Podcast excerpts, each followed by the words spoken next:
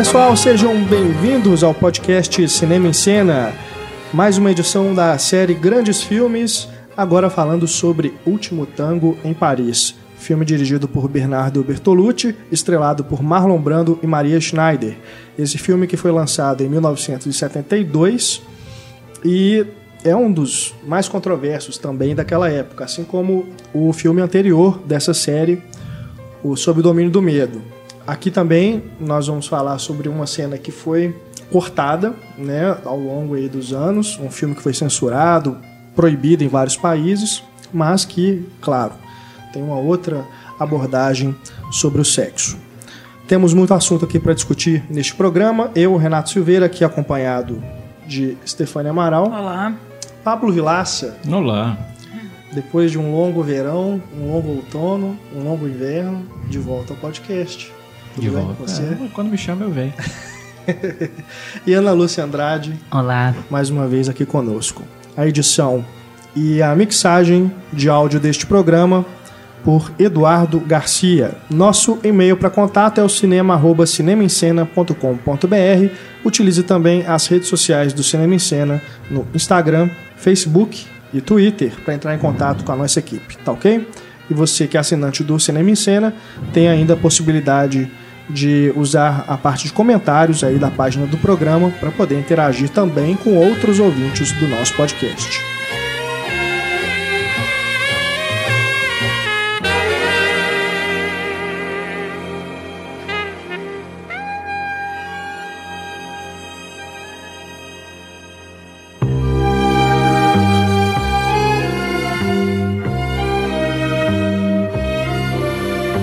Último Tango em Paris, lançado em 1972, um filme que Bernardo Bertolucci dirigiu já aí com 10 anos de carreira. Esse é um cineasta que ainda não tem é, um podcast da série Grandes Diretores, é um nome que também está na nossa lista eterna de diretores que a gente quer falar né, aqui no programa mas, assim como outros, a gente aproveita a série Grandes Filmes para poder falar um pouquinho, né? Escolhemos aí um grande trabalho dele e damos umas, algumas pinceladas a respeito de outros filmes dele. Então, esse, que é de 72, vem depois aí de A Morte, que é o primeiro longa, Antes da Revolução, de 64, ele dirigiu ainda O Conformista em 70, A Estratégia da Aranha no mesmo ano. Depois de Último Tango em Paris, ele vem é, com 900, né? 1976. Depois vem La Luna, 79, A Tragédia de um Homem Ridículo, de 81.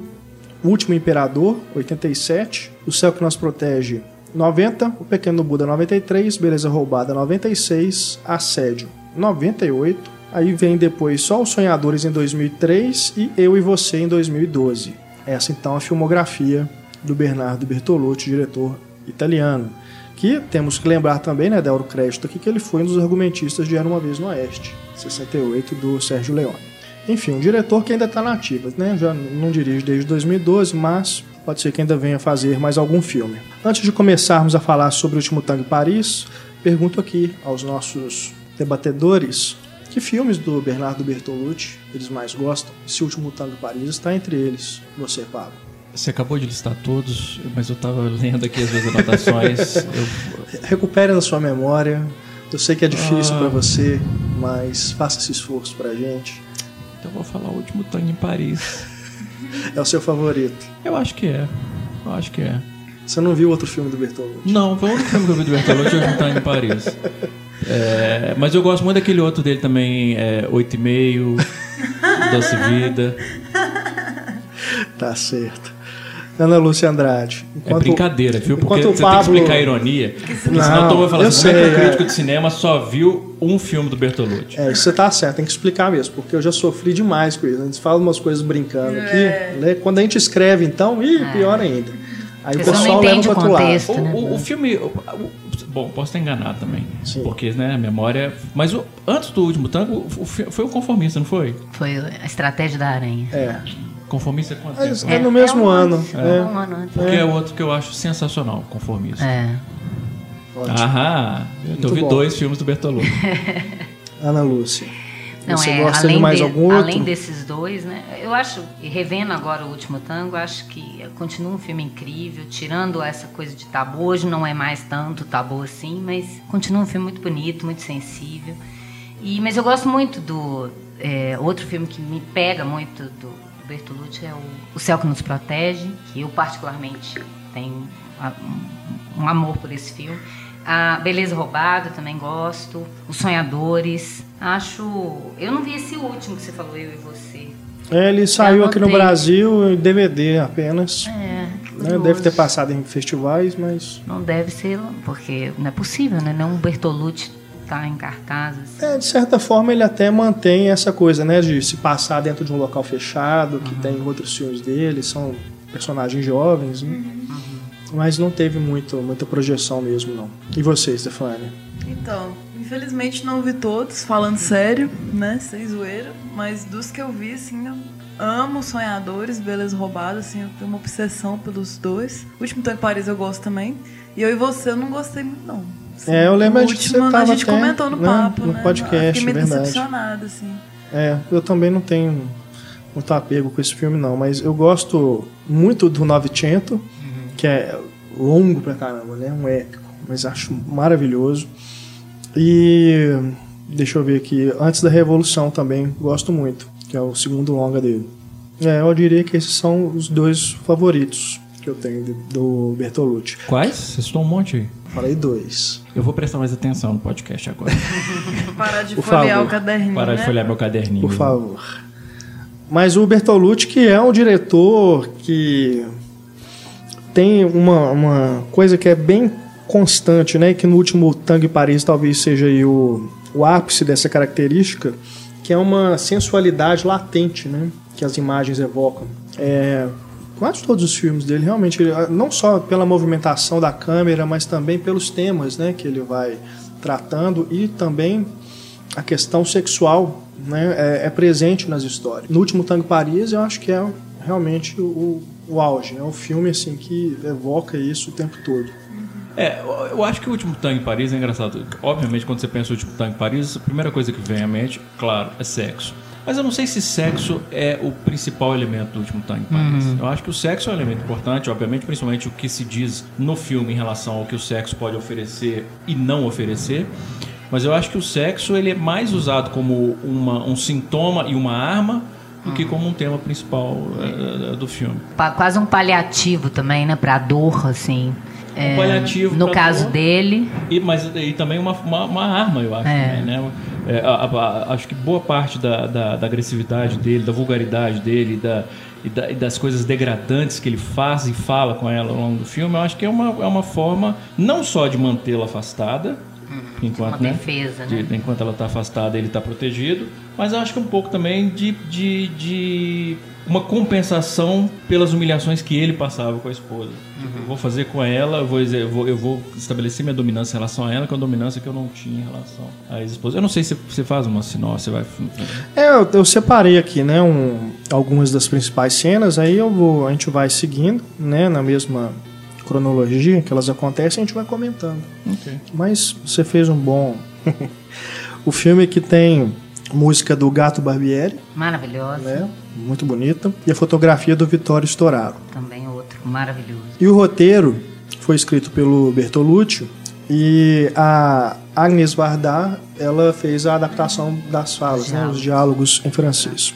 Bom, os créditos iniciais também chamam a atenção pelas duas pinturas do artista Francis Bacon. Tem um homem, né, sentado assim à esquerda e depois à direita aparece a mulher. Depois as duas pinturas são colocadas lado a lado, já representando, né, esse casal protagonista. Mas é interessante a gente falar aqui nesse começo de programa da inspiração que o Bertolucci teve das pinturas do Francis Bacon, até mesmo na questão da fotografia, né? junto com o Storaro, como que eles é, pensaram toda a questão da iluminação, das cores, tudo que foram utilizadas no filme. Eu não sei nem se eu vejo é, como o casal do filme ou como o casal anterior que a gente não conhece. Sim, Ele sim, com a sim. mulher. Porque logo depois disso tem um grito dele. A impressão que me dá é que ela acabou de, de, de morrer, aquele casal acabou de, de, de desfazer, né? E, e, ele representa bem essa dor, essa ideia da, do fragmento, da, da, distorção. É quase uma coisa. Eu, eu, eu, não entendo de pintura, não sei exatamente que figura, em que figura o, o Francis Bacon, que escola ele tá, mas me lembra essa ideia expressionista, né? De, de, de você externar uma coisa que está interna, né? E que essa, essa, aquelas coisas de dejetos corporais que ele gosta de fluidos, né? Que, aquele cara na cadeira, você não sabe o que, que tem do lado, é. se é sangue, se é fezes, o que, que é aquilo. E, e te, já te passa essa angústia só pela obra em si. Antes do filme começar, você não sabe se, se aquilo tem referência com algum personagem, mas a partir do momento que aparece o Marlon Brando com aquela agonia, já de cara o personagem é apresentado com aquela dor, você faz o link imediatamente com a, com a imagem que você acabou de ver, né?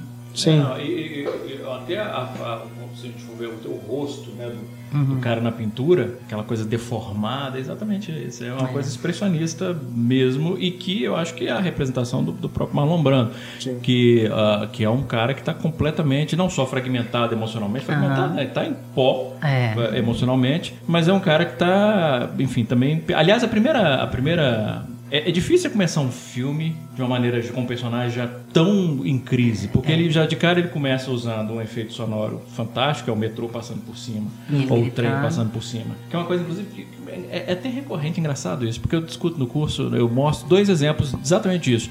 No Alemanha no Zero, o barulho do bonde, quando no final e o menino representando o tumulto interno do menino, e no mesmo ano, Poderoso Chefão quando o Michael tá pensando que né, mata o Soloso para matar o Soloso e o barulho do metrô, que é um som diegético representando o tumulto interno do personagem. E esse filme já começa com isso, o é. metrô representando aquele tumulto.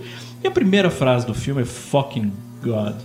É, tipo assim, já é um ódio, é um ódio em relação a tudo, em relação a. Tem tudo a ver também com Bacon, que essa ideia da transgressão em relação ao sexo, à religião, a qualquer coisa que seja tabu, já está ali, né? Mesmo que pessoas que não conheçam o Bacon e tal, mas é esse tempo que ele fica nessa imagem, né? Como a, a arte faz isso com a gente, uma pintura te, te, toca de alguma forma, né? Você já está nesse ambiente. Te coloca na atmosfera. Distorcido, é. né? É. Mas você está falando, em relação ao trabalho do, do Bertolucci, isso é uma coisa é, é, é um, é, faz parte da metodologia de trabalho dele. O Bertolucci, quando ele está em pré-produção de algum filme, ele faz pesquisa de imagens, de fotos, pinturas, gravuras, desenhos, ele coloca isso numa pasta cronologicamente de acordo com o roteiro e ele entrega isso para a equipe, para o designer de produção, para o fotógrafo, olha, é isso que eu quero ver no filme. Então, o planejamento, a lógica visual do filme, ele constrói a partir disso. O que é interessante nesse filme é que ele coloca a base da pesquisa e o, a chave do filme visual nos créditos iniciais. Né? Uhum. É. Mas a, o método trabalho dele é E esse. o Storaro já fez outras fotografias para ele e não, não é tão assim. Você vê que tem essa influência do Bacon mesmo. Esses reflexos de espelho, né? Que muitas vezes você vê, a câmera sai do personagem, vai para o reflexo dele, que como o espelho está meio quebrado, meio distorcido, ele vira pintura do, do, do, Bacon, né? É, eu li também que eles procuraram dar um, um tom de cor, assim, uhum. padrão, que é uma... Que chega perto do tom de cor de carne, né? uhum. uma carne assim... Uma coisa visceral, Já né? mais uhum. é, putrefata. putrefata. mesmo, né? E você percebe, né? Eu tô aqui com DVD, mais ou menos esse, esse tom... uma meio, névoa, meio, né? É, meio amarronzado, assim, né? Que lembra mesmo, assim, quando você come uma, compra uma carne e deixa na geladeira sem congelar, com o tempo ela vai ficando uma cor meio estranha, né?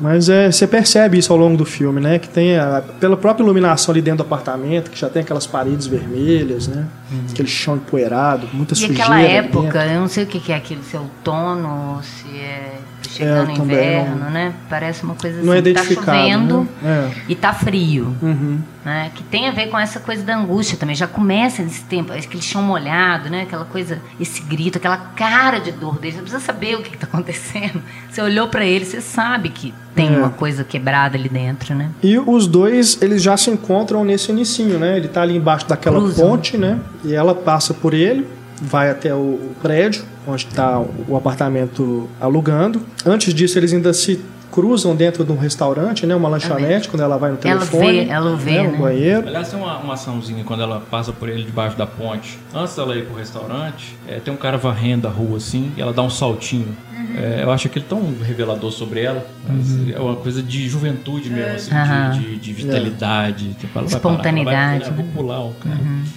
Logo depois tem um contraste, que tem uma imagem de uma senhora colocando uma dentadura. Verdade, Aí é um trem meio verdade, assim, verdade. Uma coisa juventude, incômoda, velhice. né? É, tem uma coisa com a velhice o tempo todo no filme.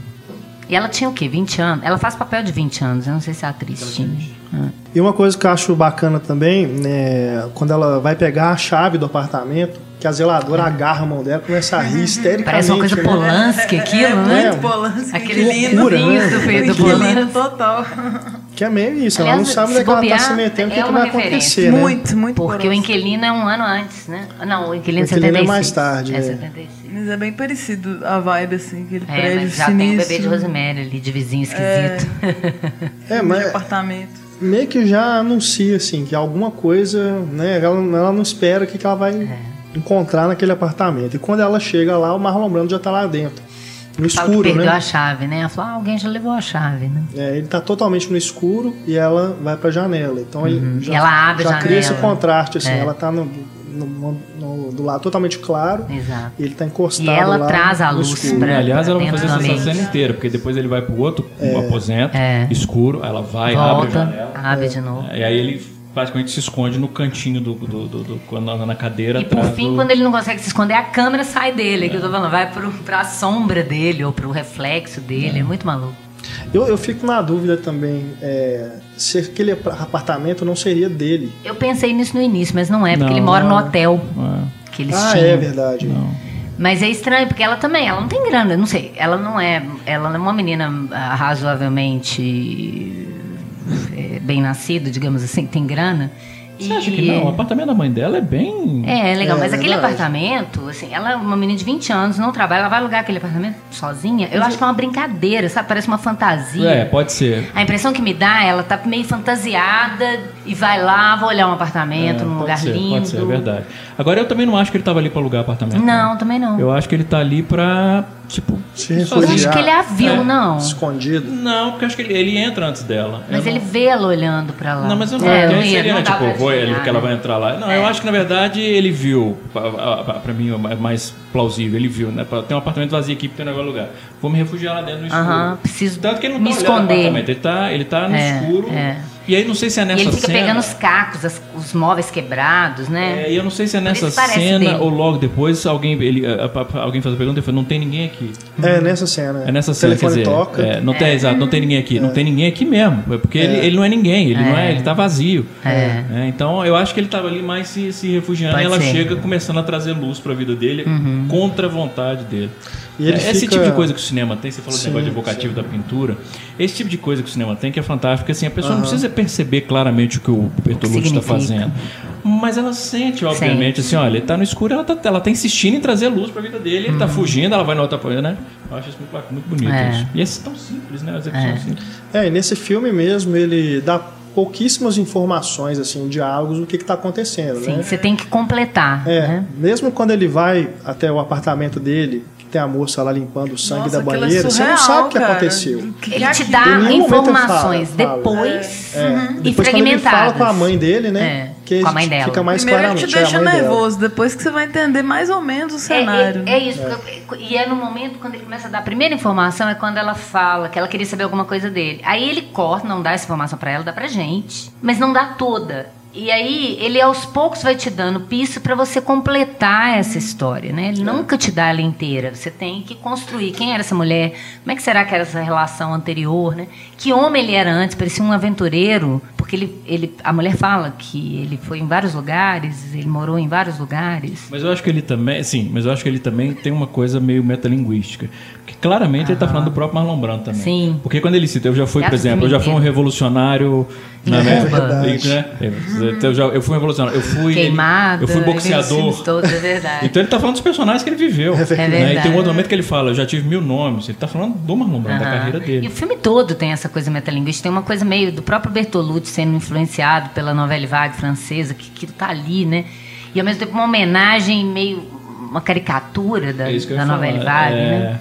Porque tem uma homenagem, É. eu acho que sim, por causa dos senhadores. Tem uma rima ali que você identifica. O Jean-Pierre Léaud como, como esse cara que, Ainda cineasta, que né? você não consegue desvinculá-lo do, do Truffaut. É. Essa coisa do cineasta. Parece Hollywood gozando a novela Vague, né? É, no, é quando Paris alucina. Até fisicamente, né, um Parece. pouco. Lembra. Mas Uhum. assim, mas eu acho que o do, do tipo de cineasta que ele.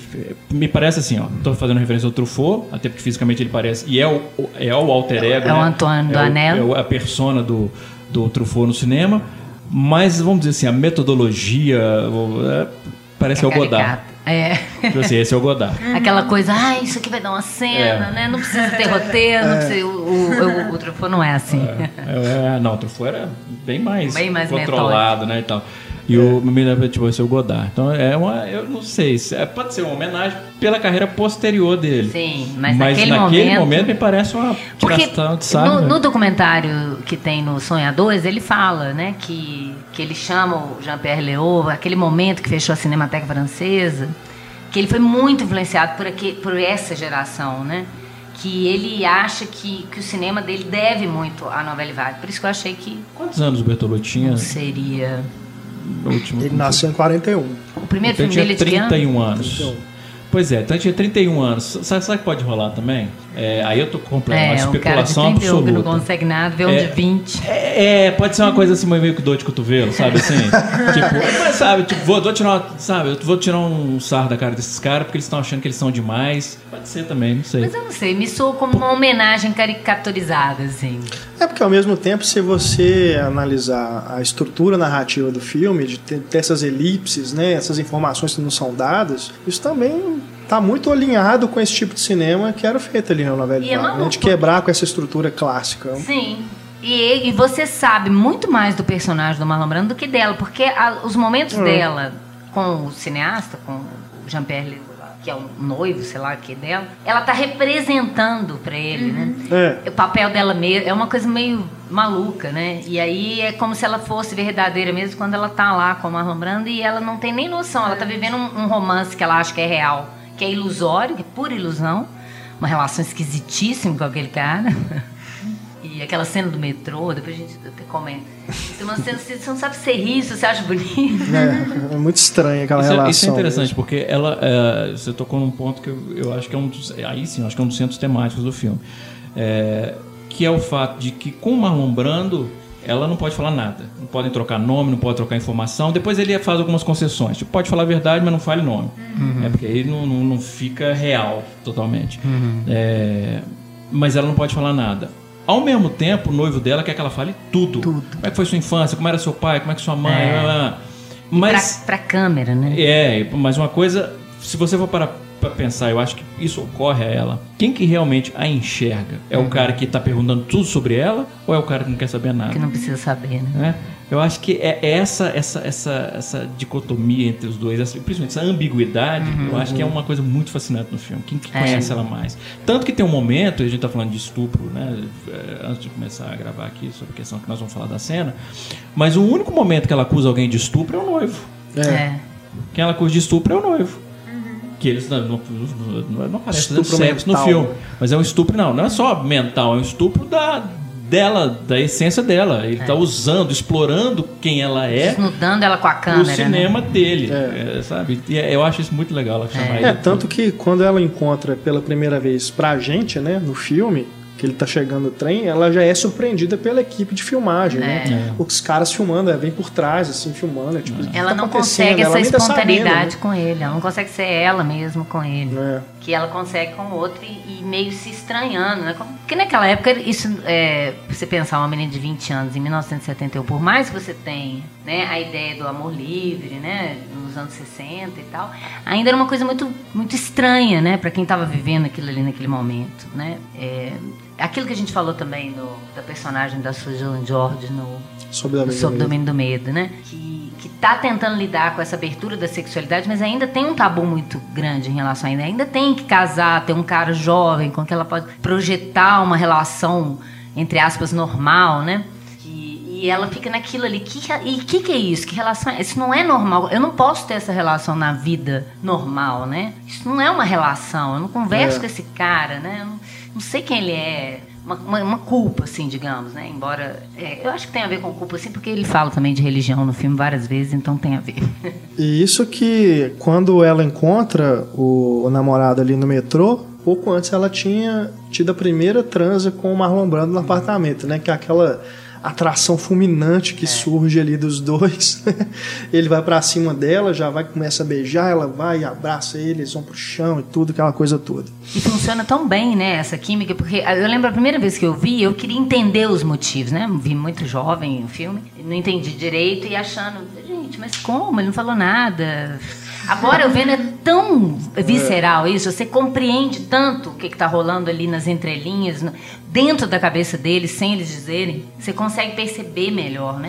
o que, que É, rola. é engraçado, duas coisas assim. Eu- a primeira vez que eu vi o filme, eu era adolescente, devia ter uns 15, 16 anos, uma cópia VHS bem Tentando ruimzinha. ver porque o filme. E era isso, pra ver isso, porque tem cena ah, de, de Filme mais sexo erótico de todos os É, tempos. proibido, quero ver. E, e eu lembro assim que eu não entendi nada do filme. Nada. Eu, eu lembro, eu não entendi nem sobre o que, que o filme era. Eu custei entender a história do filme. Eu lembro que eu, eu- fiquei com a sensação de que filme chato.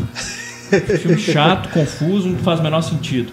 Porque tem certas coisas que não adianta. Você tem que Você ter tem que maturidade, você tem que viver. E outra coisa em relação a não entender, né? Também eu não entendi por que que eles transaram. Até que eu passei a vida aí, depois que eu transei com várias estranhas em vários apartamentos vazios, aí que eu entendi que é uma coisa que normalmente as pessoas fazem. Que rola, Não, rola. acontece, não é, não é isso? Não, não acontece com vocês também, não é isso? Claro, Não é, então? Claro. Gente, se você não tiver esse freio dias. de achar que, ah, meu Deus, isso não pode, botar Deus no meio, você vai, tranquilo. É, não, sem dúvida. Mas é um filme que depende de vivência. Você tem Claro. que ter uma certa É. idade para você ter uma mínima compreensão do filme, porque as questões são questões de muita amargura. E a É. amargura vem com Com a vivência. vivência. As decepções, as expectativas que se cria em relação ao outro, né? Depois você vê isso, você- percebe tanto. é, e, e as nuances que, que, que eu falei. Me- Eu me incomodava porque eu queria ver essa história de amor. Eu estava acostumada com esse tipo de filme, que a figura fala. Eu, eu, eu sinto isso, né? E no filme não tem isso. E ele até inaugurou uma coisa que virou clichê, né? Essa coisa de quase como um clichê de é, dessa o cinema francês então adorava, né? Nove meses semanas de amor, começou a querer imitar essa coisa de dois estranhos que só transam, mas sem nenhum, não tem essa profundidade que o, o Bertolucci tá dando, né? É, não, porque o filme é, é, porque aí quando você pega Fica nove no semanas sexo. e meia é sexo, é pra Só você ver o. Mickey Rourke e Kim Basinger. É, duas figuras não, lindas naquele esse momento. você quer, o objetivo Você do quer filme é explorar além os do sexo. É. E, e essa ideia do contrário, que você tem uma ideia de que é, antigamente né, as pessoas tinham que é, se comprometer com é, de alguma forma antes de, de transar, né, digamos. Então você tinha uma ideia de amor para depois vir o sexo. E esse filme. Ah, é, não, naquela época não. Ah, Já mas tinha tido, eu fui criada assim, eu nasci. Não, mas você é mineira. É Tem verdade. tudo a ver. É, verdade. não, É porque verdade. ali já tinha tido revolução sexual. Sim, mas é isso que eu tô a- te dizendo. Mesmo ainda para aquelas pessoas naquele momento, ainda era uma coisa meio confusa, porque ainda era. É, é, tava deixando de ser tabu, mas igual hoje, que tá É, deixando de ser tabu, um monte de coisa dependendo da família, complicado. hoje Hoje ainda é tabu. assim, Até hoje tem tá, transar antes do casamento, ou sexo é, É. visto como tabu. É, como é que eu vou falar com meu filho sobre isso, né? Você fala, você, deixa, você vê, deixa o menino ver e ver com ele, com a menina, filme de gente que leva tiro na cabeça, É. né? Mas se tem dois homens beijando, duas mulheres beijando, algum casal beijando, fazendo sexo, meu Deus do céu. É, é vou difícil falar de amor e, e mais fácil É, entender a é, A violência. gente não evolui nesse sentido, é um negócio impressionante. Assim, porque sério, É. eu nunca vou entender isso. Também não entendo. É uma castração mesmo, porque é uma forma de, dificuldade você de dominar sexo. as pessoas. Sabe, Você castrar elas é uma forma de você controlar as pessoas na culpa, né? Na, Não, a própria mídia propaga isso. né? A gente vê quantas vezes é, celebridades mesmo são condenadas aí, por Uhum. revista de fofoca mesmo. Engraçado você ter falado isso, porque a semana passada, ou retrasada, enfim, não sei, é, saiu uma entrevista, da- acho que foi da Cleo, da Cleo Pires, falando. Aí não vou lembrar o que ela estava falando, mas era falando que, tipo, ela, ela faria você tava lendo homenagem. revistas com É, eu tava lendo com o antigo, e aí eu não, não lembro se era caro, se era contigo. Aí você merece achar essas notícias. E- Não, mas era um negócio desse assim, não, tava na capa do UOL, é por Não, isso que eu li. Eu tava zapeando. sei, o povo tava falando nessa. Eu tava zapeando, entendeu? Aí passou, parei no Silvio Santos. E aí tava. E ela falando sobre a vida sexual. Assim, primeiro falando negócio de sexo anal, depois que ela até faria homenagem, se fosse com dois homens e tal. Aí o que me chamou a atenção é que no Twitter é, eu sigo umas figuras é, que são politicamente bem progressistas, jornalistas bem progressistas. Aí um deles, eu, eu não sei se foi o Vincent Benvin, que é o nome, acho que o sobrenome é Benvin, ou se foi o Alex Quadros, mas enfim, um ou outro. São dois caras com a cabeça bem aberta. Comentaram assim, mas quantas vezes mais nós vamos ter que ouvir Cleo Pires, essa atriz falando sobre vida sexual? E o que eu achei interessante foi o julgamento moral implícito ali. E isso de um cara com uma visão progressista, mas estava incomodado porque uma atriz estava falando repetidas vezes da sua vida sexual. Então, isso Mas em talvez 2016. ele tivesse incomodado. Porque, por que que isso é notícia? Não, gente? não, não. Eu entendo e eu- é uma coisa que eu questiono também, Claro. né? Mas não, no caso, no caso do, do, do tweet dele, ficou bem claro que era uma coisa. Se fosse um homem, não ia achar Sabe? tão é, ruim. ou se ela tivesse, se ela não insistisse em falar, por que, por que ela insiste em falar disso? Sabe? É, é, é, rolou, E aí isso me impressionou muito, que eu falei, caramba, olha só. É. Sabe, até na hora até pensei em responder, falei, pô, qual que é o problema dela falar se ela quiser falar? Mas É. eu falei, ah, não, já tem tanta briga, eu vou brigar por causa da vida sexual da Cleo Pires. Mas o, o cinema ele trabalha com essa ideia do romance, né? Tipo assim, eh, por causa até de, de censura e tal, não podia mostrar sexo, então você vai até se apaixona, né? Tem aquela coisa, mal conhece a pessoa, você já quer ficar com ela o resto da sua vida. E não tem sexo, só vai ter depois que casar. E às vezes o filme termina assim, a pessoa casou, você não sabe o day after, você não sabe se deu certo, não deu, não interessa. Acabou ali, final feliz e tal, ilusão. Mas esse filme não, ele já começa de cara com sexo e vai chegando ao amor. Isso é muito interessante. Ou de uma ilusão de amor, enfim, que seja, né? Que ele toma esse, esse caminho oposto, né? Que, que para aquele momento, então, devia ser muito importante, assim, como essa quebra desse estigma, né? E é bom salientar que é uma coisa que se perde para o público atual, que ainda tem o choque de ver, não é qualquer um fazendo sexo de É. cara, é, o Marlon Brando. É, é um deus do cinema clássico. né? Então, se de repente você vê o Marlon Brando, na primeira cena dele, com ele, ele agarra a mulher, eles começam a transar, depois você manteiga nela, depois ele pede pra enfiar o dedo nele. É como se fosse hoje, sei Falando lá. aquelas coisas escatológicas. É, é como se fosse hoje, por exemplo, você vê um filme. no- aí eu nem tô comparando talento, não embora eu considere o Tom Hanks talentoso, mas eu tô falando do ponto de É, vista de. isso é engraçado. Assim, nele você vê o Tom Hanks fazendo É sexo, muito engraçado. né? E tipo, enfia o seu dedo em mim. O choque era similar. É um grande arte Hollywood, e depois eu falei, cara, então ainda tinha isso que é importante, é a coragem. Eu não vou te perdoar por ter colocado essa imagem na minha cabeça do Tom Hanks pedindo. No filme do Spielberg ainda. Aí já seria demais. Aí- É mais fácil o Tom Possível. Hanks fazer essa cena do que o Spielberg. Pois é. Mas é, é- é isso, assim, porque é importante isso. Porque se fosse um ator desconhecido, o tipo você fala assim, ah, não, é um ator em busca cara de qualquer, estabelecer o lugar é, dele na vida, lá. então ele quer, né, se submete a isso. Não, mas é o Marlon Brando, é um cara que não precisaria, mas ele quer fazer porque é uma história que ele acha importante contar.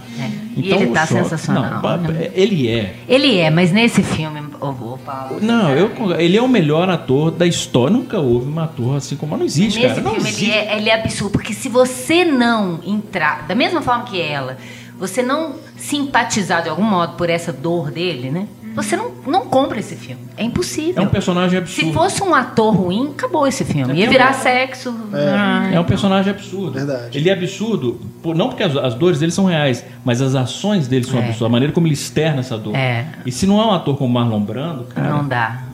é impressionante. E você sente, você fica com vontade de chorar com ele, né? Você quer acalentar ele, você quer cuidar dele, né? Porque ele tem também um carisma muito grande, né? Um homem muito bonito. Claro que tem tudo isso. Mas aquela dor estampada, ninguém aguenta olhar isso. Aquela coisa do...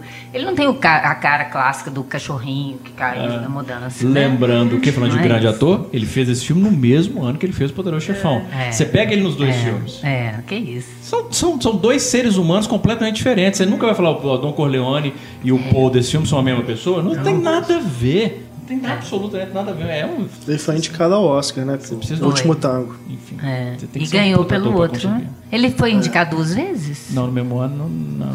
Foi no mesmo ano, não foi? Não sei. Não, eu acho porque o, o Último Tango, ele foi lançado Ah, em deve ter sido em 73, o Porque Oscar ele de estreou em 73. 72 no Festival de Nova York. Ah, foi é, quando a Pauline essa. Kael assistiu Ah, e tá. escreveu que- uma que é considerada uma das críticas mais importantes da história É. do cinema, que é o que ela escreveu sobre o- o Último Tango em Paris, que é um texto assim, que eu acho... Eu gosto, a Pauline Kael é aquela coisa, não sei se você vai concordar comigo agora, mas eu acho que a Pauline Kael, diferentemente do, do Roger Ebert, ela nunca me passa a impressão é, é, qualquer texto que eu leio que ela tem um conhecimento de linguagem cinematográfica grande. O que me parece, o que me encanta na Pauline Kael é o primeiro, primeiro lugar de tudo, é uma puta escritora. vai escrever bem assim, longe. Quer como é que ela escreve bem desse jeito? E segundo, ela é extremamente sensível. Então, ela, o, o fora para Micael era explorar a interpretação, o sentimento e os temas dos filmes. Então, você vai ler o texto dela sobre o último tango, inclusive tem, tem várias passagens no texto em que eu discordo radicalmente da interpretação dela, mas é tão apaixonada a, a, o texto. Não sei se você lembra desse texto. Não, ela já começa o texto dizendo que ela tinha acabado, que aquela noite ela tinha voltado da estreia do filme Feijoada em Nova York, que ela tinha testemunhado a noite mais importante da história do cinema. Que o cinema ia mudar, que o, o Bertolucci e o Marlon Brando, naquela noite, eles tinham mudado a face do cinema. E ela acreditava, e é isso que é triste quando você lê, que você tem o, o benefício do tempo, né, para ver onde levou aquilo. É um texto extremamente otimista, no qual ela acredita que aquele filme estava inaugurando um novo período no cinema. E o triste é quando você vê hoje em dia a história do que veio depois, até depois você falando que Nove Semanas e Meia de Amor e os filmes de, de exploração e tal. Aquele filme, ele, ele não tá, ele, ele não tá começando uma coisa, né? Ele tá, de certa maneira, ele encerra um período. É, o cinema norte-americano dali, Fecha uma porta e abre ele tinha mais três anos de, de experimentação. Acabou. Aí o E Blockbuster. acabou. Que é a culpa do Spielberg em 75. É, em 70, o- Quanto vale? boa, boa parte da culpa do Spielberg 75, mas assim, definitivamente Depois é do Star George Wars, Lucas, em é, 77. Star Wars. Então assim, tá no finalzinho do período e ela acreditando que agora o cinema... É uma pena? Foi tão pouco tempo, né? Se a gente for pensar de 67 A a 77. 75. Eu diria até 77. É, até né? Porque 77. está depois de Star Wars. É, o Star Wars acabou. Aí acaba, porque o estúdio fala Spielberg assim, jogou, deu o primeiro tiro e, É, e o George Lucas abriu a metralhadora. Acabou. que também foi uma ótima pro cinema como entretenimento, né? Para os estúdios se reergueram e tal. Mas Não, não, esse mas- cinema de autor acabou. mas eu acho, a gente tá, acho que fica, cara, a gente não tá falando, por exemplo, eu adoro, acho sensacional Também. Tubarão. Também gosto adoro. muito de Star Wars, acho, ah, e acho que o cinema, tipo o cinema que eles inauguraram, é, inauguraram não, mas enfim, Blockbuster, que eles né? popularizaram. Adolescente. É um negócio que tem, rendeu muita coisa muito bacana e rende até hoje. Claro. O que, o que a frustração que eu acho que você sente, como eu sinto, é que Fechou essa não, porta. não podia mais coexistir. Quando o É. estúdio percebeu, peraí, nós não podemos ganhar dinheiro com o cinema, nós podemos ganhar muito dinheiro com o cinema. Nós não- a gente até hoje não percebeu tanto dinheiro que a gente pode ganhar. É. Aí quando é, acabou. E é uma pena, porque esses, esses blockbusters antes, tinha um momento que eles sustentavam os filmes pequenos. Exato. Agora nem isso. Não, Agora acabou. aliás, nem isso mesmo. Eu tava lendo uma matéria semana passada. Nenhum estúdio mais quer produzir qualquer filme que tenha um orçamento entre 20 e 70 milhões. Não é lucrativo. Se não tiver super-herói. Ou eles vão produzir. Não, não, não. Porque Ah, filme de super-herói um. vai ter mais, vai custar mais de 70 milhões. Sim. É mais de 100 não. milhões. É, 100 milhões. Não, eles, eles só vão Aos produzir menores. hoje filme abaixo de 20 milhões, que assim, é filme praticamente independente, que 20 milhões para Hollywood não é nada. Então você faz o filme baratinho e aí você consegue é filme para tentar ganhar prêmio, ou principalmente você sabe vai dar lucro, porque é um filme que custou nada, ou é um filme que custou mais de 100 milhões e eles sabem que ó, eles vão fazer uma puta campanha de marketing para lucrar muito. Filme entre 20 e 70 milhões, os estúdios hoje em dia não sabem nem fazer marketing. Pra que público a gente vende esse filme? Tem um gap aí, né? Porque, pô, são o quê? 50 milhões aí que você tá, né? Não, hoje em dia, por exemplo, não produz mais um filme, não produziria mais um filme como Clube da Luta. É não verdade. produz mais um filme como Clube da Luta. Um estúdio não produz que um filme vira como um Clube da Luta. Ou o cara faz um indie, né? Ou então ele faz um Totalmente, blockbuster. ou ele faz um blockbuster. É, Acabou com esse isso. meio termo. É. Ah, É, é isso isso que eu é- falo. Não, não culpabilizando necessariamente, né? é- Aí o cara tem que fazer série de TV. É. né? É. Tem que migrar pra TV. Bom, voltando aqui ao último tango, e falando ainda do Marlon Brando, é, tem aquela cena, né, antes do. Aliás, perdão. Tem aquela cena que ele encontra a sogra, que depois eu fiquei sem entender, na verdade, se era a mãe dele, porque mais pra frente tem um outro encontro que ele chama a senhora de mãe, né? É, não, mas mas, é é Mas acho que é Unidos, no- nos Estados Unidos não, aquilo é França, né? Não sei se na Mas ele é, ele é americano. Ah, ele é americano, é verdade. Ele chama ela. É chamar de Isso é mãe, muito a comum sogra. de chamar. É, mas né? é. Não, é a sogra. É a sogra porque ele, ele fala é, e ele culpa ela. É, é- é isso que eu tô falando de não contar as coisas. Tem uma coisa ali dessa mãe É. obsessiva Tem, tem cristã coisa. que tem a ver com o suicídio, que a gente não sabe o quê. E Que que, ela vai ele pegando culpa as- ela, ele fica cruel com As ela. recordações ali, É. né? E ele ela no início está procurando motivo para o suicídio. É. Uma carta, alguma coisa. É. Ele dá aquele murro na porta, né? É. Que é uma coisa que eu adoro no Marlon Brando, essa, As explosões. as assim, né? explosões. Você fica assim, Você assusta igual que É. tá na Se você na- for ator, você fica com medo, meu Deus, isso vai ser em mim. Não, mas você vê, tem duas vezes que ele explode no filme. Um, um com, a, com, a, com a Jane e outra com a, com, a, com a sogra dele. E você vê claramente assim, a atriz assustou. Porque eu, como espectador, assustei, porque não veio né? do, veio do nada. né, Essas explosões. É verdade, você vê a cara da atriz, ela tá meio, ai meu Deus, e agora? E é um tipo de coisa que também se perdeu, assim, você não tem atores É, é, que fazem isso. A, a exceção do, talvez, do Joaquim Fênix, no O Mestre, né? Tem aquela cena que ele quebra o vaso sanitário na, prisão. Você, você- é raríssimo você ver um É, tipo de ator Robert De fazer essa Niro, é, coisa. você tinha o assim. Robert De Niro, o Al Pacino, que tinha muito disso. Né, Tinha. dessas explosões de dar. O Al Pacino, inclusive, agora a carreira dele é isso, né? São explosões, explosões, explosões. É, de- mas assim. É, é- é isso, porque o Marlon Brando ele, ele, ele era o ídolo desses caras, né, da geração desses. é, o method acting é, inspirou Robert De Niro, Dustin Hoffman, James Caan, Robert Duval, Al Pacino. Na nova geração, Edward Norton, Daniel Day-Lewis. Esses caras são, são fascinados pelo. Mas o método de produção hoje é difícil, porque você vê claramente que o último Tango em Paris, você tinha um roteiro, mas os atores tinham liberdade para explorar o que eles A quisessem. cena. Tanto que tem uma história que o Marlon Brando conta no filme sobre a mãe dele, que é sobre a mãe dele. Então, além dessa questão dos personagens, né? Então você vê claramente que ali que tem muito papo, muito espaço para improvisar. Hoje em dia, E ele faz isso tão natural, aquela hora que ele começa a falar da vida dele, Tocando gente, a gaita, parece né? muito natural, né? longo E, plano. e- e- e o natural que eu tô falando não é o natural, eu tô falando da minha mãe, então eu tô solto e falo, não, é uma interpretação, puxando um acontecimento da vida dele, tornando aquilo como se fosse uma coisa difícil para ele fazer, porque ele não faz, né? Não quer se abrir. E espontâneo. Parece uma pessoa contando a vida É, num dela plano mesmo. único, longo, inclusive. Longuíssimo. Uma história E ele sustenta. Impressionante Você tem que ser um aquela cena. fazer isso. É. Eu fiquei dessa vez E muito sem nada, babando e sem fazer, personagem. E sem fazer nada, não tem uma explosão, É, não, não tem fica, lágrima. é, não, é ele tá contando um drama, caso. é. E ele te prende, assim, você não consegue desviar os olhos, assim, o que ele tá É falando. muito bom. Ele é Maravilhoso. é. Muito bom. E logo depois é, desse monólogo, que tem o diálogo dele com a Jeane, é, é interessante observar que tem uma quebra da regra dos 180 graus ali, porque ele faz um, um plano contra plano, que ela tá deitada virada para ele, só que na hora que ele corta, ela tá virada para cá e ele continua falando virado pro mesmo lado. Só depois que ela levanta, né, é que volta essa ordem, né, natural pra gente Tem uns momentos assim de, de movimento de câmera, que a câmera vai pra lá, depois vai pra cá, e quando ela volta parece que tem alguma coisa desligada. É. Parece que ele quer te incomodar com uma coisa que você não sabe aonde que tá exatamente. Aham. Né? Fica sempre esse- essa coisa meio é, saindo do, do, do- do eixo, né? Saindo do, é do eixo mesmo, no, são no todas. cinema clássico. Que dá um incômodo, que, que isso vem também da, da, da novela Vague, mas era muito descarado. Ali é muito sutil. E você sente um incômodo sem saber exatamente onde que tá. Ainda mais que hoje em dia as pessoas já estão mais acostumadas com É. isso, né? Sim. Com jump cuts e, e- e quebra do eixo. Mas na- é, eu acho que isso fi- fica tão legal, não fica um maneirismo de época da própria novela vaga, do próprio Godard, de ficar rompendo, e quebrando, e querendo mostrar se é assim vou fazer assado. Não é isso. Tem a ver com a história também, tem a ver com esse incômodo do- do- dos próprios personagens, com essa falta de lógica da- das relações e, enfim, eu acho que, é, que é, é- é muito bem pensado. A primeira vez que eu vi, eu achei mesmo que era um filme ah, querendo ser querendo ser estilinho da moda, Moderninho. moderninho. achei mesmo quando eu vi. Eu falei, ai, filme chato, povo licença, não tem história, não tem personagem, não explica nada, né? A segunda vez eu gostei mais, entendi melhor a história, já tinha uns 30 anos, entendi melhor a história e tal, mas ainda não me pegava o filme. Mas dessa vez é engraçado, me pegou em cheio, assim, foi, como se eu estivesse vendo pela primeira vez, entendendo plenamente o filme pela primeira vez. Eu acho que tem a ver com isso que o Paulo falou também. A gente vai envelhecendo, fazer o quê?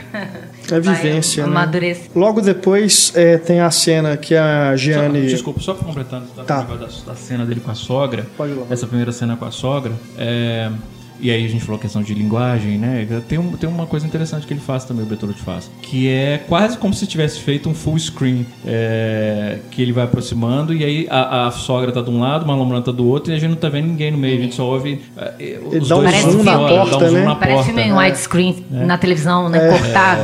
É, isso, parece que é um full screen, quer dizer, aqueles eles cortaram assim. É Então, estranho esse mesmo. incômodo que dá, porque você não tá vendo, não é um enquadramento clássico, tradicional, funcional. E além disso. É uma funcionalidade diferente. É, eu um crio incômodo, que eu acho que é uma função bacana, mas também mostra o vazio entre os dois, assim, Uhum, o espaço exato. inexistente entre os dois. Não tem nenhum, eles não, não estão próximos. Não tem afastam sintonia, dois, né? E é interessante porque acho que na porta tá escrito privativo. É, isso. Então, quer dizer, o espaço entre eles, o espaço privativo, está vazio. Não existe é, nada. E né? ele começa espremendo eles no canto e depois ele tira eles da cena. Eu falei, muito maluco. Muito bom. As- De dentro do apartamento, assim, dá pra tirar muita coisa. Tipo, tem muita transparência, a gente vê muitos personagens através de umas janelas, assim, transparentes. E É. tem uma cena que ele faz três vezes, que é alguém subindo no elevador e alguém subindo na escada ao mesmo tempo. Que é uma referência aos sonhadores. Incrível filmar, é, e filmar aquilo, você embalando o cérebro. É. muito louco esse paralelo. Nos sonhadores do que ele sobe o elevador e os irmãos sobem a escada correndo, né? É, ele remetendo ao próprio filme. É, né? é o próprio filme. Mas isso do, do espaço, nessa cena em que a Jeanne encontra o namorado no metrô, que eles estão cada um em uma plataforma também, Ah, é, é, já coloca é. esse espaço né, dos trilhos entre os dois. É. Grande Eles ficam dois. gritando, né? É, Um com o outro. direções Que é opostas. quando ela fala, né? Eu tô cansada desse estupro mental. É. Quero, você encontra outra atriz pro seu filme.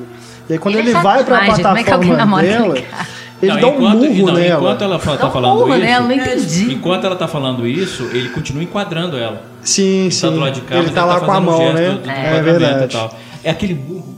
Aí outra coisa que me choca tanto, É, eu é não esperava. estranho. Quando, e eu não lembrava daquilo. Eu também Eu não não. lembrava daquilo. Quando ele bateu, eu falei, porra, mas bateu nela. É, ela. E o Leon, mão aquela mesmo. figura frágil, né? Delicada. É muito estranho. É. E nada, aquela cena é muito estranha, como, como ela termina. E depois ela, depois É, ele começa é a beijá-la, né? E É. ela começa a, eles começam a se acariciar e tudo. É, mas fica é estranho, mas assim, eu acho que tematicamente também ela faz sentido. Porque, de certa maneira, o que acaba acontecendo ali. é, eu não sei se poderia dizer que ela o obriga, mas ela certamente o leva a agir de uma maneira mais próxima ao do outro no apartamento. Porque boa parte do, do, do, do- do- relacionamento dela com o personagem do Marlon Brando é um pensamento de humilhação dela, de degradação dela. Sim. Ele tá sempre humilhando, degradando, é, estabelecendo assim, eu tenho poder Fazendo ela você. se submeter à Se vontade submeter dele. ele. E eu não sei, uma das leituras eu acho possíveis naquele momento é Ela ela, tá, ela tá dizendo que acabou, não quer mais ficar com ele. Quando ele vai pro outro lado e bate nela e eles começam a brigar, aí ela se entrega a ele. Não sei se de repente é porque. Ok, tem alguma paixão aqui que não tinha antes. Pode ser uma paixão que está sendo manifestada através da agressividade, mas já não é aquela coisa distante mais do estou te vendo de longe, estou te filmando. Uhum. Pelo menos você me bateu. Pelo menos você me encostou, É. né? Não ficar me filmando, né? Para de me idolatrar e me. É, não sei, não sei. eu também acho que é não, não consigo. É uma cena bem, bem, bem não. estranha mesmo. muito. Mas ela termina com ele, por isso que ele bate nela, né? Sem querer achar justificativo pra uma agressão. É, porque depois ele ainda vai pedir ela em casamento, né? E tudo mais. Ele vai no apartamento com ela. É. Eles ainda continuam, né? A relação. Continuou, né? é. Continuou. Não, a pra todos os efeitos ele é casou. Ela ela casou com resolveu. ele. Ela mata o pai, né? Entre aspas. e vai viver a vidinha com aquele cara chato. A próxima cena eu acho que já é o Marlon Brando e o amante da esposa com o mesmo roupão. Aquilo É é outra bom, cena é muito sensacional. Muito bom. Discutindo sobre a mulher, né? Que ela tirava o papel de parede. assim. E ali É. a gente começa a descobrir a relação que ele tinha com a esposa. É. É, a gente começa um pouco antes, quando, ele, quando o cara vai dando chega pistas, né? e ele fala com a sogra. Fala assim, aquele ali era amante dela. A gente já entende. Falou, pô, ele falou que o cara é hospeda- hóspede do hotel e tal. Mas é naquela cena dos dois conversando que começa pra gente perceber a dinâmica e principalmente que a gente descobre assim, que ela deu o mesmo roupão pros dois. É, que os bom. dois tinham um bourbon no quarto, É que ela começou a arranhar a parede para Quer dizer, né? E por que ela fazia isso? E ele fala, não sei o que ela viu no C, né? É. Tanto amante mais interessante que ela podia ter. E, é e- e- e por quê? É. E é uma boa pergunta, que o filme não esclarece. E essa dor dele de tentar entender também que vazio era esse que ele não preenchia, né? E que ele não tinha acesso dentro da na mulher dele, né? Ele não conseguia ver esse vazio. Eu acho que é isso que mais angustia ele. Ah. Porque não é não saber por que, que ela se matou e tal, mas por que, que eu não vi que existia um vazio ali? É isso que eu acho que é o mais terrível. E, e é o, quando ele consegue enterrar a mulher e se livrar disso, e aí ele tá pronto para uma nova relação, digamos, eu acho que é isso. Aí ele quer ver, ele quer, quer ver isso nela, né? Ele quer conhecer ela, ele quer falar. dela. Tipo assim, eu não vou deixar isso. Não vou lá, repetir o acontecer. erro. É, Embora eu olhar o erro outro. seja dele, Não não é dele, mas assim, é aquela coisa, né? De, de você ver que, que tinha uma pessoa deprimida do seu lado, né? Que tava faltando alguma coisa ali. E você tava onde nessa relação? Que E é até interessante, engraçado que a gente falou isso agora, é, é, é, isso acaba refletindo na ação dele de tirar a maquiagem da esposa. Né? Uhum. E ele xinga a embora, mulher, a mãe embora, que aquela cena- É, embora, por exemplo, tem uma justificativa até religiosa ali e tal, porque você tá a mãe, ela continua te transformando na filha que ela queria. Uhum. Tem, essa, tem esse motivo, mas tem um tipo assim, vou tô tirando a sua máscara, eu, tô- eu quero te ver, tô, tira, tira maquiagem, Uhum. quero ver você. Pela última É. vez, né?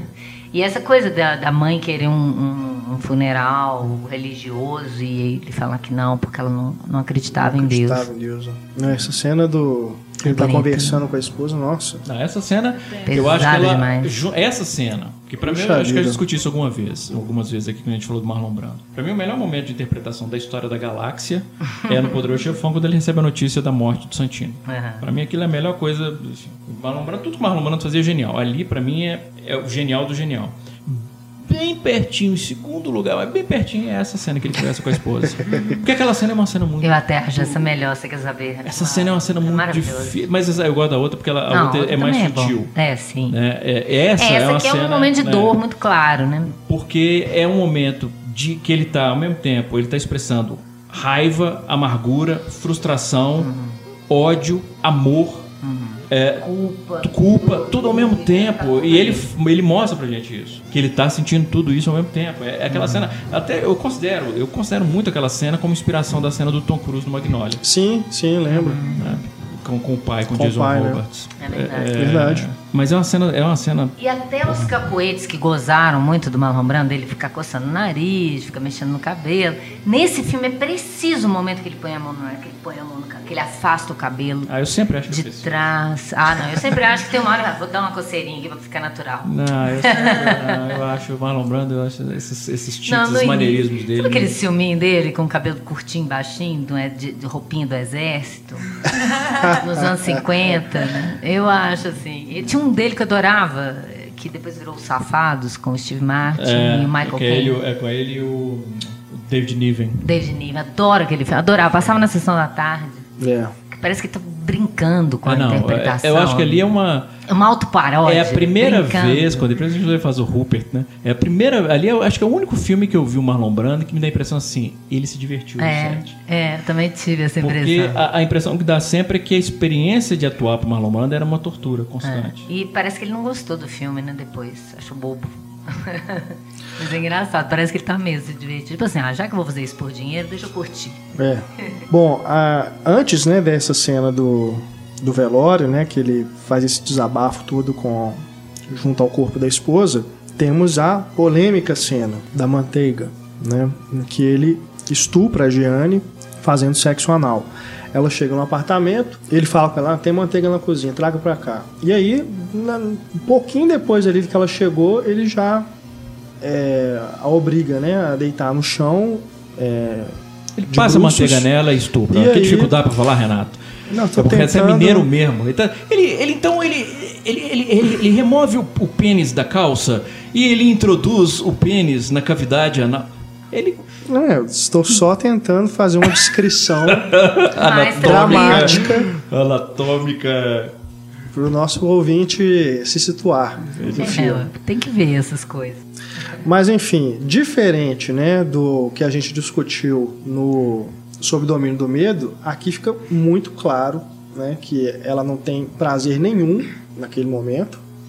Ela chora o tempo Ela todo. chora o tempo todo, né? E se eu não me engano, é um dos últimos momentos em que eles estão realmente tendo uma, uma relação, né? Depois vai ter aquele momento em que é o contrário, né? Que ele que pede pra ela Eu enfiar acho que é até uma, uma dele. vingança que ele propõe pra ela. Tipo assim, eu É. fiz aquilo, então agora faz comigo. Mas ali a Mas relação dos dois assim- já tá. Mas ainda disso assim, ali, é sempre uma coisa impositiva. Não, eu né? discordo, Renato. Eu acho Será? Eu positivo. discordo. Eu acho, eu acho que. É, Ela aqui- se sente violentada. Não, ela se Sei- sente não, Eu violentada. não acho isso. Sabe o que que eu acho que ela se sente? Tipo assim, eu não consigo não me submeter a esse cara. Ah, sim, se ela tivesse dúvida. empurrado ele, Sem ele não ia insistir, não.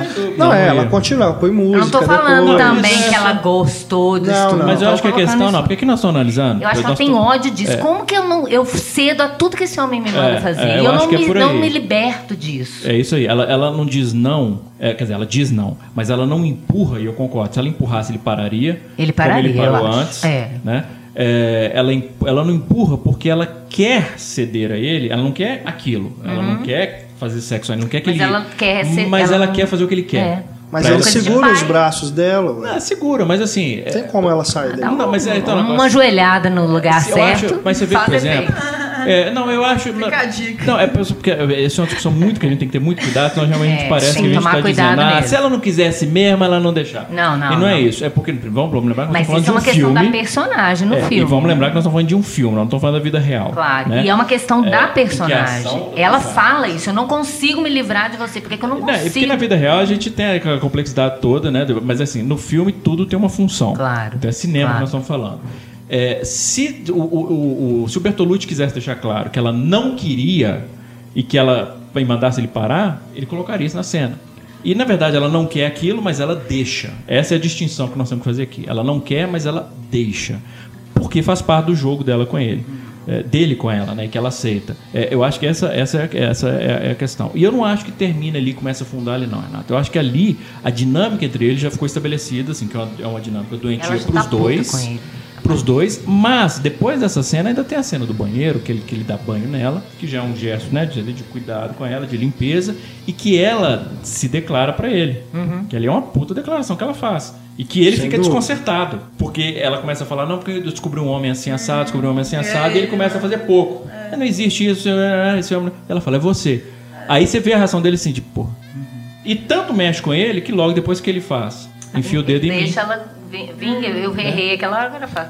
Mas Não, ainda assim, beleza. né? É ele, é o meu desejo, é, É. sempre o dele, né? Sim, não sim, o tem, dela. não. e tem um detalhe ali, enfia o dedo em mim, mas ao mesmo tempo ele fala assim, se eu quiser que você coma o vômito de um porco, né? É. ainda assim, o que me parece muito ali é que ele, depois ideia daquela da declaração, ele fala assim, deixa eu ver até onde vai isso. Uhum. Eu que, não só quero ver até onde vai, mas eu, quero, eu tenho que afastar essa menina de mim. Uhum. Porque essa declaração que ela fez agora mexeu comigo. Se eu não afastar essa mulher, eu vou... me- Eu, vou Eu tô em perigo. eu vou- é, então deixa eu... E mesmo assim ela falou, não, eu aceitaria, eu ele tem aceitaria, eu medo do aceitaria. sentimento dele, não tá É. preocupado com ela, se ela tá gostando dele, tá preocupado com ele. Como é que isso vai afetar ele? Ele tá partido ainda, né? Ele ainda não tá nem pronto para aquilo ali. Por isso que ele não quer envolver. Quando ele vê que ela começa a se envolver, ele começa a ficar preocupado com isso. Aí ele tem que ou mergulhar ou sair fora, né? É. E, e eu acho interessante porque eu falei da coisa dela mata o pai, entre aspas, mas é, é- eu não acho que eu, tô tentando dar uma de psicanalítica. aqui, Não, porque tá no filme isso. Tá no filme, porque ela veste o uniforme do Claro, pai, né? Quando ela vai óbvio. visitar a mãe, ela veste o uniforme do pai que depois ele põe esse cap, Cap, quando ela exato. nele. É, não, não, você não tá bancando os caras, você tá no filme. isso. É, pois é. a Mas é porque as pessoas falam, ah, tá viajando. É isso tô falando. Quando tá no filme, não é viagem, Não, não. gente. Tem elementos no filme pra você comprovar isso. E nem é sutil. E não é importante se ele morreu, se ele morreu, sei lá, é preso. Não é isso, é simbólico pra mim. Eu tenho que matar essa figura paterna que me, que me que povoa a minha fantasia, que eu não sei controlar, que eu não sei não me submeter a ela. Eu tenho que matar isso, senão eu não consigo viver. E é até muito simbólico, tem dois nomes no filme, que é o nome dele, Paul, e o nome da, da, da- da esposa dele, Rosa. Que é o fato de que quando ela conta do primeiro amor dela, que era um Chamava primo, chamava Paul. É. E quando o noivo dela fala, nós vamos ter uma filha, Vai chamar ela chama Rosa, Rosa. Né? É Então, verdade. um jogo É, tá psicológico tudo- tudo muito complexo ali. É. Tipo, ela vai se tornar mãe da, da, da, da, mulher que frustrou o cara, que ela relaciona ao pai, e o cara tem o mesmo nome do primeiro amor dela, que era o primo. Porra, Muito. É, esse Freud- povo tem que internar, todo mundo, o povo é todo maluco. explicar. Essa cena mesmo da banheira, se eu não me engano, é a hora que ela meio que casa com o namorado. assim, Ela tá toda vestida com do chique de noiva. Ela tava na loja experimentando a roupa e foge, né? Aí é meio que a Correndo lua de mel, chuva. assim, porque ela sobe com ele de elevador e ele já carrega, Carrega ela no braço. país. É. Aquilo é a lua de mel dela. Tipo, não foi com o noivo. É, sim. Não, é assim, a, a minha percepção é que depois que tem o estupro e depois tem essa cena, ela fala assim, não, isso já tá demais. A partir eu daqui que ela já eu reclama não antes. quero mais. Você sabe Porque eu acho Já que quando ela chegou no chega lá, limite. ela chega lá antes da manteiga, na cena da manteiga, quando ela entra lá, ela já tipo, tá querendo voltar embora. Sei, eu sinto que ela assusta por que depois que eu daquilo. volto? Por que, que eu volto aqui? Ela já tá puta A, a questão ali, ela tá. Desde o começo, desde a primeira vez que eles transam, ela já começa a questionar. Uhum. O que, que nós estamos fazendo aqui? Por que, que a gente fez isso? Desde a primeira vez. E ela vai questionar até o final. Ela, ela, ela, ela não consegue evitar, porque ela se sente terrivelmente atraída por ele, mas ela não se sente confortável com o que está acontecendo de alguma maneira. Ela acha que tem uma coisa que, é estranha. De onde está Que vindo? não é normal Né? Agora, Entre aspas. o momento em que ela realmente o rejeita é o momento em que eles ele, ele, ele perde a idealização para ela, em que ele se mostra como humano. É. Esse cara misterioso, todo-poderoso, sedutor, viúvo, patético, dono de um hotel fudido. Alcoólatra, fazendo papelão, É. Tudo isso que me fascinou, esse Não mistério. existe nada. E aí que ela esse fala, acabou. mistério que me fascinou era só a dor de um homem quebrado? Ah, não. Porque até não antes quero. ela leva o, o noivo no apartamento, né? É, pra ver pra se ainda. Não, é, mas- é porque, mas ali quando ela faz isso, ela tá fazendo aquilo de dor. Porque ela chegou É. lá e ele tinha ido embora, tinha esvaziado o apartamento. Então pra ela assim, acabou. Então é uma coisa Pra que ela fala assim, já que acabou, exato, já que acabou o meu Ele negócio com ele. o apartamento, né? Que ele leva o colchão. É, e aí ela, quando ela chega lá, tá tudo vazio, a- o, o colchão e tudo. E aí ela fala, não, vou trazer o meu, vou substituir esse, vou ver, tentar É. recriar isso com o outro. É, e por isso que eu acho tão interessante quando naquela cena o noivo dela fala que o filho, a filha dele se chama É. Rosa. Quando ela não consegue, aquilo ali é uma questão de frustração de perder ele. Mas quando ela re- recupera, o que realmente faz ela. É tão fascinante isso. E, é- e é- a gente fala do Marlon Brando o tempo todo, Marlon Brando, não é porque o Marlon Brando é o Marlon Brando. Mas é Maria Schneider. É, ela tá muito bem. Ela faz, muito ela- espontânea. Isso é sensacional. E tem um momento desse filme E é que eu muito acho. difícil o papel dela. Muito, e não só difícil porque o papel dela é difícil, mas porque ela tá contracenando com o Marlon Brando. Ela tem que fazer jus A menina é a ele, novata. Senão apaga. Com uma lombra- E é um personagem que ele não fala muito. Ela, ela tem hora que ela fala, ah, não aguento mais a situação, mas você não sabe direito. Ela tá num conflito o tempo todo e você vê isso, né? Ela lá de um jeito, faz e, e pensa É. de outro. E aí quando ele começa a falar isso, quer contar tudo, e aí eles estão bebendo, ele vai ficando bêbado.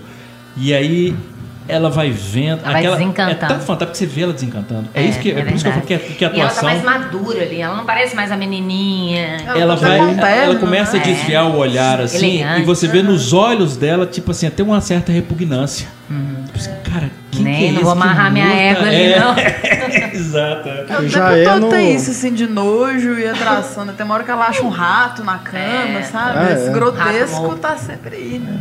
É. Que isso aí já é na cena do, Do tango. do tango, né? É, Naquele final. salão tá tendo um concurso.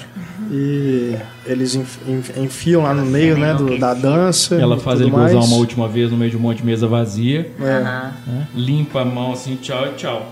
E. É, é, é, é, é- Mas é, é mesmo, você fica imaginando Ela assim. ume, aquilo ali é uma puta humilhação pra Imagina os ele. dois numa casa mobiliada, tomando café da manhã, falando de coisas pragmáticas do dia a dia. Não combina, assim. Não daria certo. Não né? o, o Roger Ebert, quando ele escreveu sobre o filme, ele, ele fala um negócio que eu acho tão, tão fantástico. Ele fala assim: Eu não sei por que, que ela mata ele no final. O que eu sei é que não tinha como aquela história terminar com os dois vivos. É.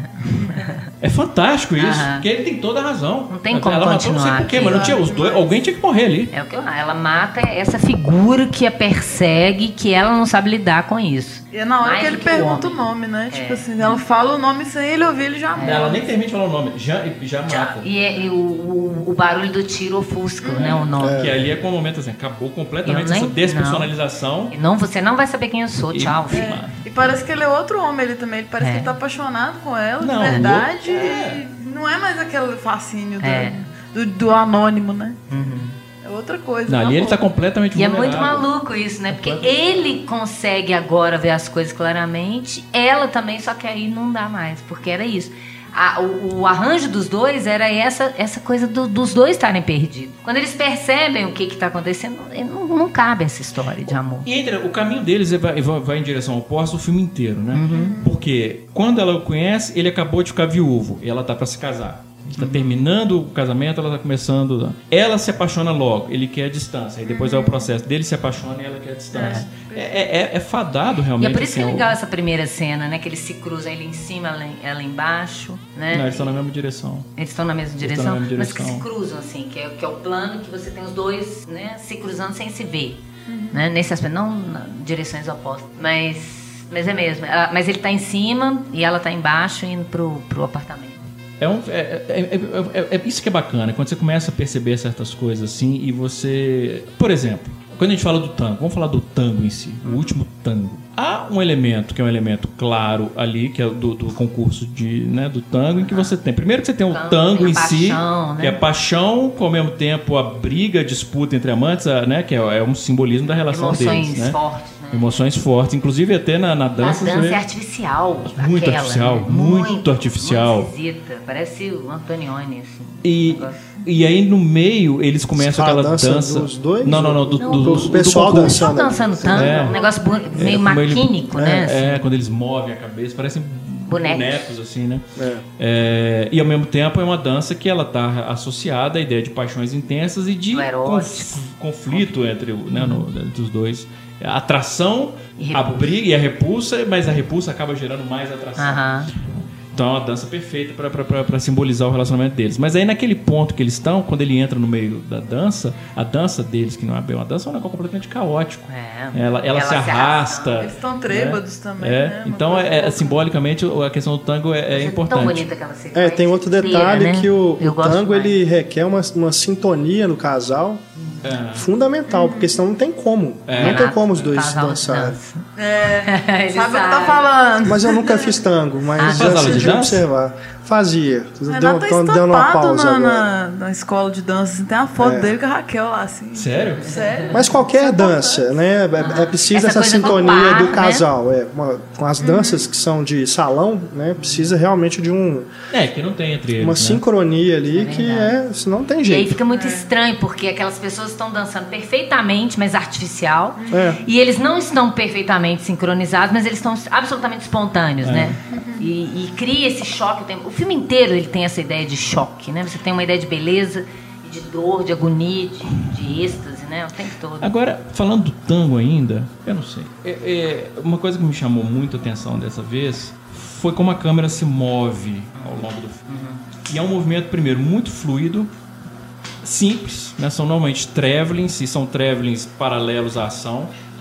E eu não sei, me ocorreu que de repente ali o Storaro e o, e o, e o Bertolucci estavam estão fazendo o tango com a câmera, Pode ser. dançando com os personagens, sabe? Porque tem certos momentos que a câmera se movia Tem horas que a câmera passa deles. e aí eu- espera eles e aí chegarem no negócio, plano. peraí, por é um que- negócio. Por que que ele moveu a câmera? Aham. Né? E você sabe que um, um diretor como Claro. Bertolucci, um Não diretor à como tu não move à toa. E aí eu comecei a ver, por que, que que ele tá uma movendo volta no É. personagem, Por assim. que, que ele tá fazendo isso? Por que ele tá movendo a... Aí de repente me ocorreu, é um tango? É, A- a- é é verdade. um- ele tá dançando com Pode os ser. Sabe? Vou até dar uma É. olhada. Tem aquele livro Grandes Diretores de Cinema que tem entrevistas com vários diretores, tem com o Bertolucci. Dar uma olhada. E aí quando chega no final, é, eu posso estar enganado, mas enfim, eu, eu acho que não.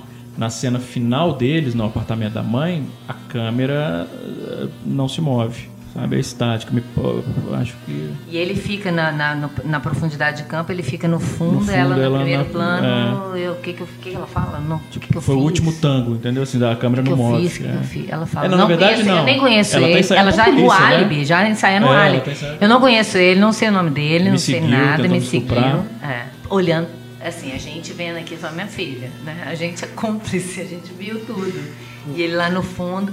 E, e não é uma questão que eu falei de, de- ele tá te dando uma solução pragmática para a ação diegética, né? Que ela vai ter que se desculpar com a polícia. Mas realmente, para mim, não precisa. Não interessa se ele morreu, se vai ser tempo, se ela vai presa, porque resolveu para mim a questão dos dois. Ele tá lá caído, uma posição Fetal. e ela, apavorada, mas eu fiz o melhor. Eu tinha que fazer isso, né? Foi bom, melhor pra mim isso. Esse, esse cara vai atormentar ela o resto da vida dele. Não porque ela matou, mas por ser essa figura meio fantasiosa que ela criou ali, né? E que depois ela vai ter que viver com aquele idiota que só fica pensando em cinema e tal. Assim, do idiota. Oh, oh. Porra, Ana. Tô brincando, tô brincando, tô brincando. Mas assim, não, gente, você tem um, você tem um Marlon Brando, vai ficar com o Jean-Pierre Léo. Cara, não, Tô eu também falando ficaria com o Marlon. Brando. Eu é. também ficaria com Entre eu, ele A gente o comentou aqui antes, eu falei isso antes de começar o podcast. Assim, eu faria a cena da manteiga com o Marlon Brando. Pode me manteigar. Tranquilamente, Me né? manteiga à vontade, Marlon Brando. Porque eu sou. Até sem manteiga também. Até sem manteiga, qualquer coisa. Marlon Brando é Marlon Brando. Eu sou. Eu já falei isso um milhão de vezes. Eu sou gay pelo Marlon Brando. Por falar em Marlon Brando, eu nunca entendi. Ontem, que fazia uns, acho que fazia uns 10 anos que eu não vi o filme. Quando eu, eu comecei a ver o filme, eu falei, hoje eu vou entender. E eu continuo sem entender.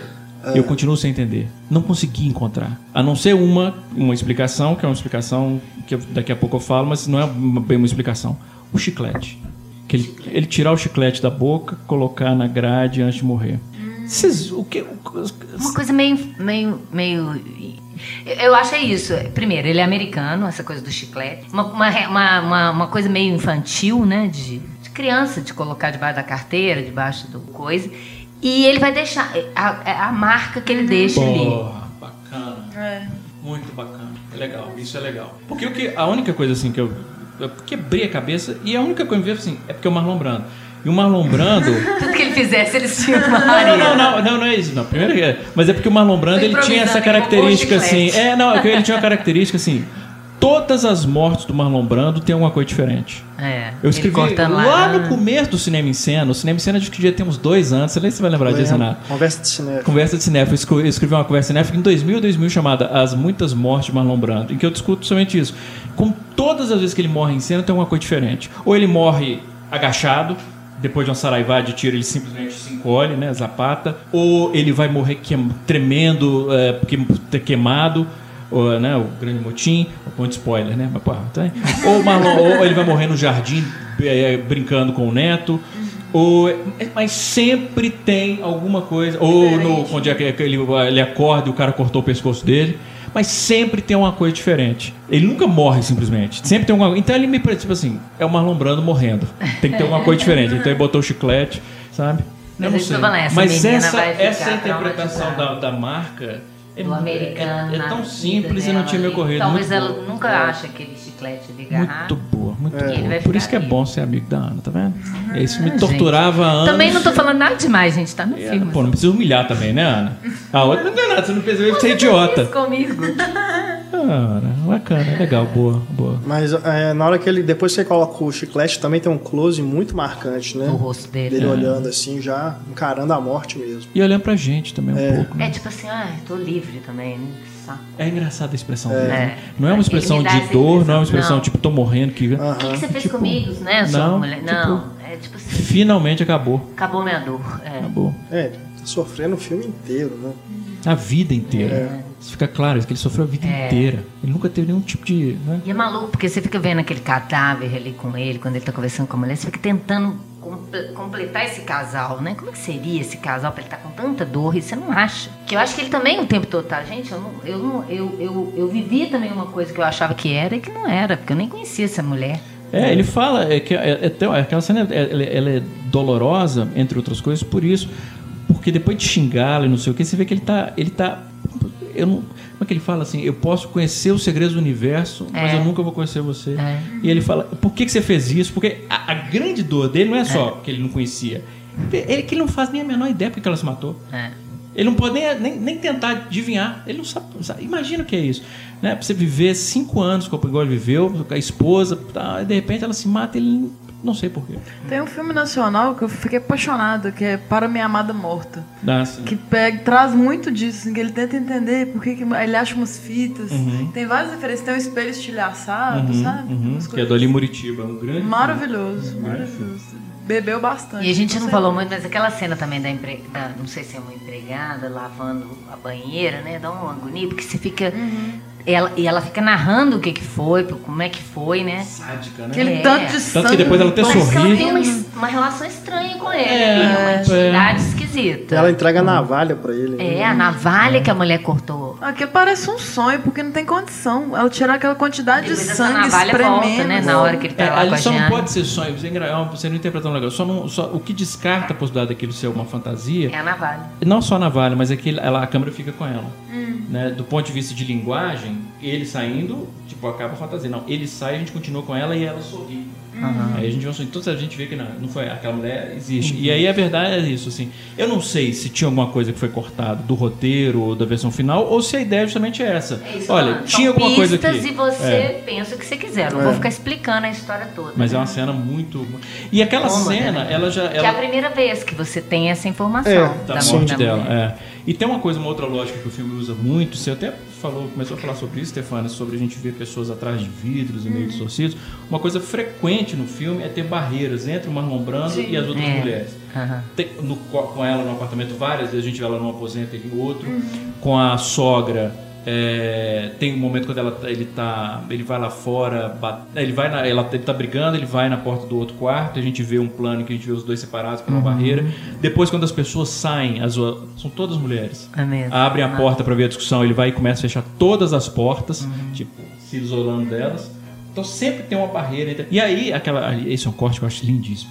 Ele fecha todas as portas, né? E depois que ele fecha todas as portas, corta pra ela abrindo a porta do apartamento e entrando. Aham. É, já com ela já não tem as barreiras, né? Sempre a No começo tá tem, né? mas no começo tem. É, Ele tá em vários momentos. ela é. indo- Mas depois realmente não. Tanto Não, que no- na cena que ele pede pra ela enfiar o dedo nele, é, a gente vê os dois atrás de uma barreira.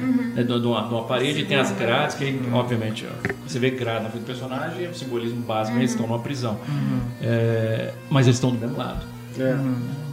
E nessa cena da banheira cheia de sangue, também ele filma o Marlon Brando atrás do vidro. Não, ela, ela, ele tá fora. A mulher Eu tá sei, né, mas tem uma hora que ele dá um close que ele tá atrás do vidro Ah, e sim. o rosto dele tá deformado pelo vidro, É. Né? é ali que ele fica mais Francis Bacon. Exato, exato, é, exato. É onde mais lembra, né? Aquele quadro que a gente viu no começo. Não, porque ali é muito incômodo, porque você não sabe o que que é, né? O que que é, esse homem não fala nada, ele é esquisito e tal. Você sabe que ele tá atormentado, mas não sabe. Quando você vê aquela mulher limpando a banheira e reconstituindo aquilo, né? Que tinha sangue pra tudo quanto é lado e a mulher ainda não limpou, aí você começa a pesar na, na história dele, né? É. O que, que você fala daquela cena do, do cliente da prostituta que vai atrás do cara bater no cara?